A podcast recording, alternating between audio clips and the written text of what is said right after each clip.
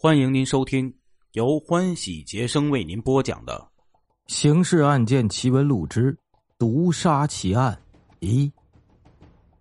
一九五零年一月三日，上海市。这天上午还是艳阳当空，午后就阴云罩头了。当外滩那口著名的海关大钟敲响六下时，下起了蒙蒙细雨。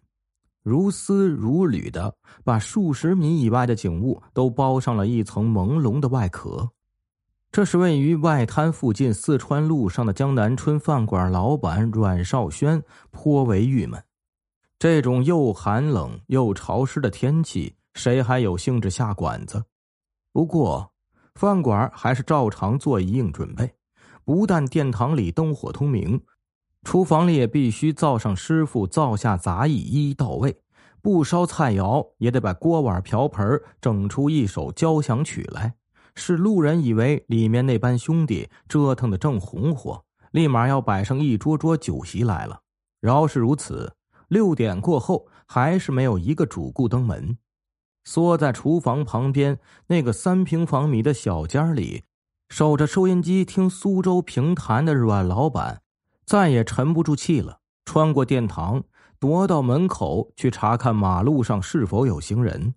刚到门口，一辆三轮车款款而至，跑堂阿多早已迎上前去，对着车上那个正在付车钱的主顾点头哈腰，连声说着当时餐饮业的迎客套话，把那个大腹翩翩的中年男子迎入殿堂，引领至殿堂里侧角落的那副双人座头。奉上茶水，送上菜单，照客人吩咐放上了一套餐具。事后知道啊，这个客人名叫柳成芳，是北站区天目中路利通机械制造厂的老板。柳成芳落座后，点了鲍鱼、虾仁跑蛋、油豆腐粉丝暖锅，加饭黄酒一斤，吩咐酒要热的烫一些，加两片生姜。阿多用一连串抑扬顿挫、急缓有致的吆喝，向厨房报送客人点的菜肴后，转身见有两个女食客在门口探头探脑，连忙快步过去，热情招呼。凭着三寸不烂之舌，硬是把那两位原本还犹豫不决的女子说动了心，迎进殿堂，安置于一副靠窗口的座头。这时。柳成芳要的鲍鱼、虾仁跑蛋和黄酒端上来了。柳成芳开始自斟自饮。阿多正在向两个女食客介绍本店特色菜肴的时候，另一跑堂阿新双手端着柳成芳点的那个暖锅，一路像唱山歌那样吆喝着菜名，从后面厨房里走出来，嘴里的词儿还没念完呢。忽然，像留声机断了电似的戛然而止。阿多情之有意，转身一看，柳成芳竟然已经歪倒在座位上。殿堂里顿时大乱。那两个女顾客见此情形，哪里还有吃饭的兴致啊？嘴里嘀咕着倒霉，出门而去。两个跑堂阿多、阿新和阮老板也顾不上跑了的生意，过来围着柳成芳是一阵乱叫。阮老板经营江南春已经有三十个年头了，还是第一次遭遇这等情况。只道这个客人生了疾病，不是心脏病就是脑充血。那时啊，社会上没有科学普及之说，一旦遇上猝然晕倒的病人，第一要紧的不是送医院，而是先把人弄醒了再说。似乎只要醒过来，这毛病就不碍事儿。阮老板也是这样。当下和两个跑堂的一边唤先生，一边掐人中。厨师见殿堂里动静不对劲儿啊，也跑了出来。见状，便让阿多呀去端碗冷水过来，含上一口，对准柳成芳的脸面便喷。可是饭馆方面施尽了手段，柳成芳却并未苏醒过来。这时阮老板方知不妙啊。便命阿多速去隔壁那家英商洋行借用电话，向附近的公济医院，就是后来的上海市第一人民医院，要救护车。洋行的一个曾在公共租界做过巡捕的中国雇员老顾，听说情况后呢，指点阿多呀，这事儿好像有些蹊跷，你们要向公安局报告，还应当保护好现场。阿多连声道谢，也不返回饭馆向老板请示了，自作主张给上海市公安局黄埔分局南京东路派出所打了电话。公济医院的救护车铃声当当的赶到江南春饭馆，一检查，柳成芳呼吸脉搏全无。那时候啊，医学界尚未推出脑死亡的概念，所以呢，医生就直接宣告此人已经死亡。阮老板问医生：“这个客人是患什么毛病死亡的？”回头啊，他也好对找上门来的家属有个交代。医生说：“呀，这就吃不准了，除非解剖，但那是公安局法医干的活我们普通医生啊，未经授权是不能做这种检验的。”阮老板正犯愁的时候，南京东路派出所的两个民警张维道、游子兴赶到了。张友两人问了问情况，觉得柳成芳死的蹊跷，便让阮老板通知全饭馆的员工都集中到殿堂来，先把厨房封了，又让把酒菜放到一边桌上，说这些呀可能都需要进行化验。民警的认真态度提醒了还没有离开现场的医生，寻思看这两个警察的架势，明明是怀疑死者是被害死的吗？于是。他脑子里冒出了一个想法：先前检查死者时，好像闻到其口鼻部位有一股淡淡的杏仁味儿。难道他是服食了氰化物死亡的？医生越想越觉得可疑，于是就悄悄对张维道、游子兴说了自己的怀疑。那二位不禁一惊啊，这难道真是一起谋杀案？医生比刚参加工作不过几个月的张维道、游子兴要冷静些，说：“即使是服食氰化物死亡，也不一定就是谋杀，也可能是自杀呀。”两个民警商量了一下，说：“呀，先看看死者身上带了什么东西吧。自杀的话，多半是会有遗书的。”于是就翻查死者的衣服口袋，掏出了一个钱包、一串钥匙、一个厚厚的信封。检视钱包，内有十万元钞票，当然这里说的是旧版人民币，啊，根据咱新版人民币呢，就是人民币十块钱，和一张电车月票。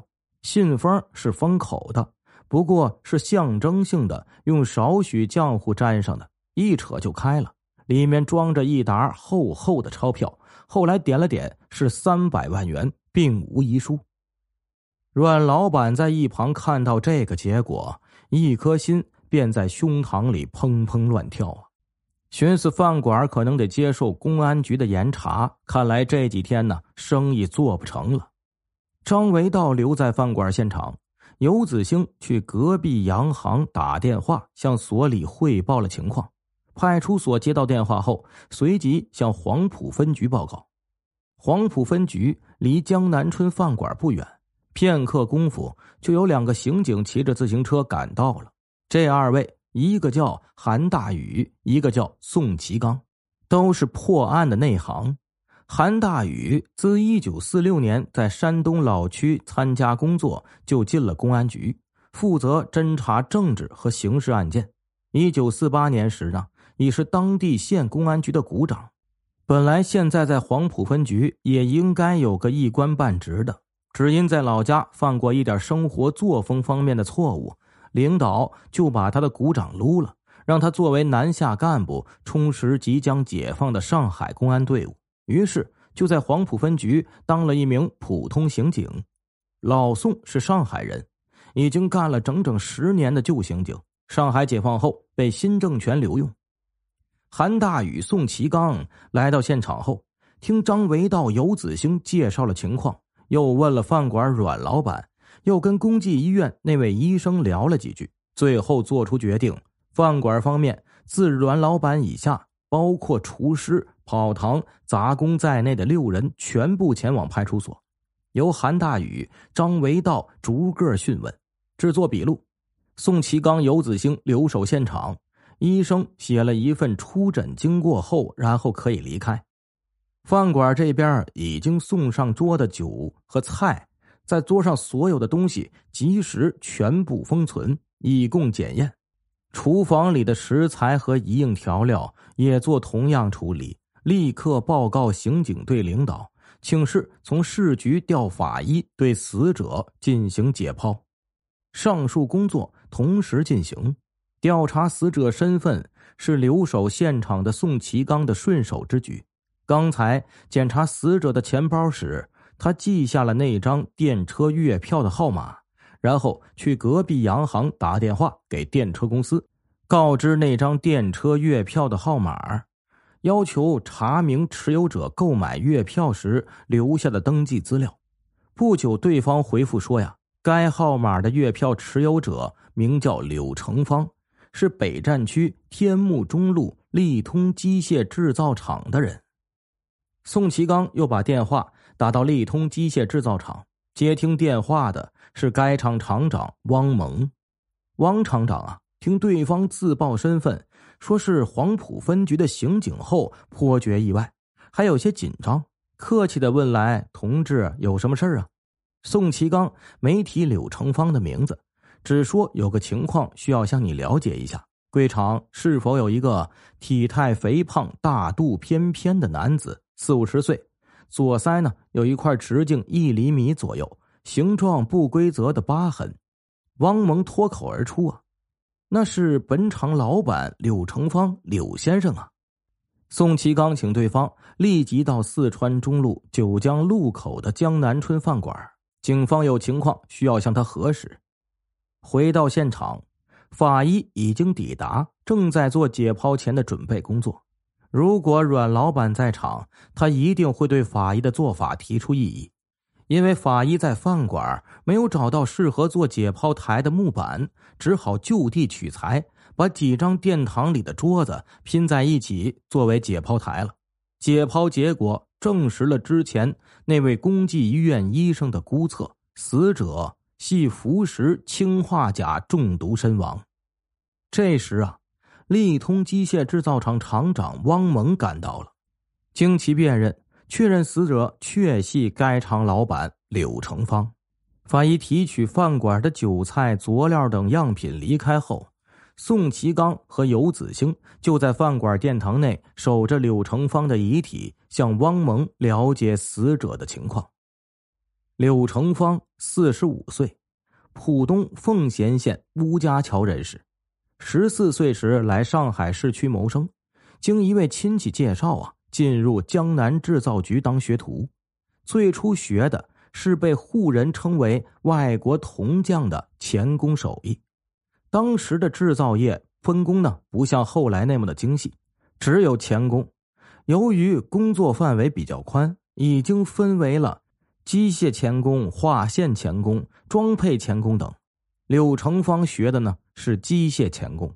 这是钳工中技术含金量最高的一门手艺，因为机械钳工啊需要修理所有机器，修理好后又得调试，待确认性能完全达标方可交付使用。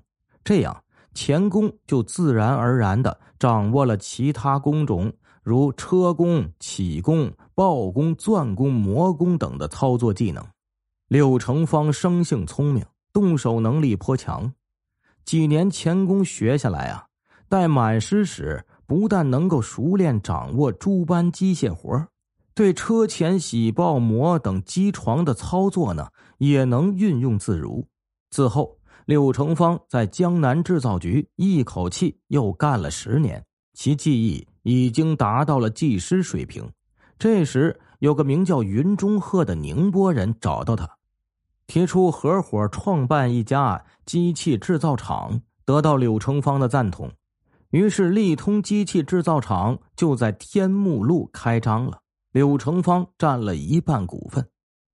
虽然名唤机器制造厂，其实生产的不过是那种手动的背斜式喷雾器，这在上世纪三十年代的中国算是一种冷门产品，市场需求量有限，利润也薄。所以大厂是不屑制作的，而小作坊呢又缺乏生产能力，利通厂正好钻了这个空子。柳成芳于是呢掘到了第一桶金。四年后的一九三六年，国民政府鉴于日本不断侵占中国领土，不但占了东北，还在华北部分地区驻军，于是开始着手应付极有可能发生的全面侵华战争。其实制定的计划中有大量定制喷雾器作为战备储存物资的内容，于是利通厂就开始生产军用物品。由于订单数量巨大，柳成芳和云中鹤便追加投资添置设备，扩大生产线。抗战爆发，上海被日军占领后，利通厂因生产军用品被没收。不过日方看中了该厂的产品，指令继续生产，要柳成芳主持。柳成芳是坚决拒绝，说为养家糊口可以留在厂里做工，但绝不担任任何职务。日方知道柳成芳手艺了得，不得不同意。就这样，柳成芳在利通厂当了八年工人。抗战胜利后。国民政府鉴于柳成芳的表现，未将利通厂定为敌产，而是发还给了原主。那个合伙人云中鹤自上海一开战就举家去了南洋，后来了无音信。这样，全部资产就划归柳成芳的名下。这时，厂里的设备呢，已经全部由日方换成了日本产品，而且规模扩大了三倍。能够生产汽车、摩托车、船舶的配件，工人呢也由原先的五六十人增加到二百多人。之后，利通厂在柳成芳的手里正常经营，收益不错。上海解放后，情况发生了变化。由于战争和时局等原因，私营工厂经营状况普遍不景气。像利通厂这种类型的工厂，还受着原料供应不足的困扰。当时啊。私营工厂的老板面临着前所未有的窘境，经营不善，还不能倒闭，不能裁员。好不容易有了订单，弄到了原料，可以好好干一番了，却难以放开手脚，因为用电用煤都是计划分配的，而向银行或者私人借贷的资金却每天都要计算利息。所以柳成芳作为老板，最近一段日子颇不好过，不但。每天呢，都有债主上门逼债，还因偷电逃税被供电税务部门屡屡传唤，甚至面临着被逮捕判刑的危险。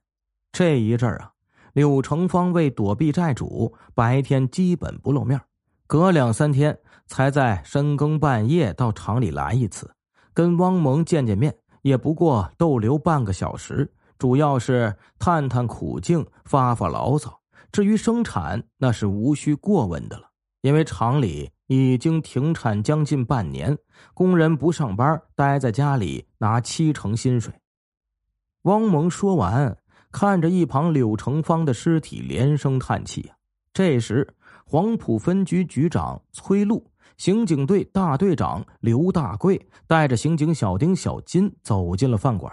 宋其刚向崔局长、刘队长汇报了一应情况。崔路跟刘大贵低声商量几句后，命令让宋其刚和小丁随同汪萌去利通厂查看柳成芳的办公室。宋其刚、小丁这一去，竟有了意想不到的发现。听众朋友，咱们今天的故事呢，就讲到这里了。这一顿饭还没吃完，这个私营工厂的老板柳成芳就氰化钾中毒死了。刑警来调查，首先确定了死因，然后了解了这个柳成芳的背景。那么，他们去办公室查到了什么线索呢？请您明天继续收听。朋友啊，我的新专辑《杰生午夜奇谈》为大家录制了是一些民间故事、灵异事件、悬疑奇案，已经上线有半个多月了。然后呢，希望大家都可以来订阅、来收听一下。再有我的新书《萌宝来袭》，高冷爹爹要小心，是一部免费的多人都市言情小说，大家也可以来订阅收听一下，都是免费专辑哦。希望大家多多订阅，多多收听，多多点赞，感谢您的支持与帮助，同时感谢您的收听。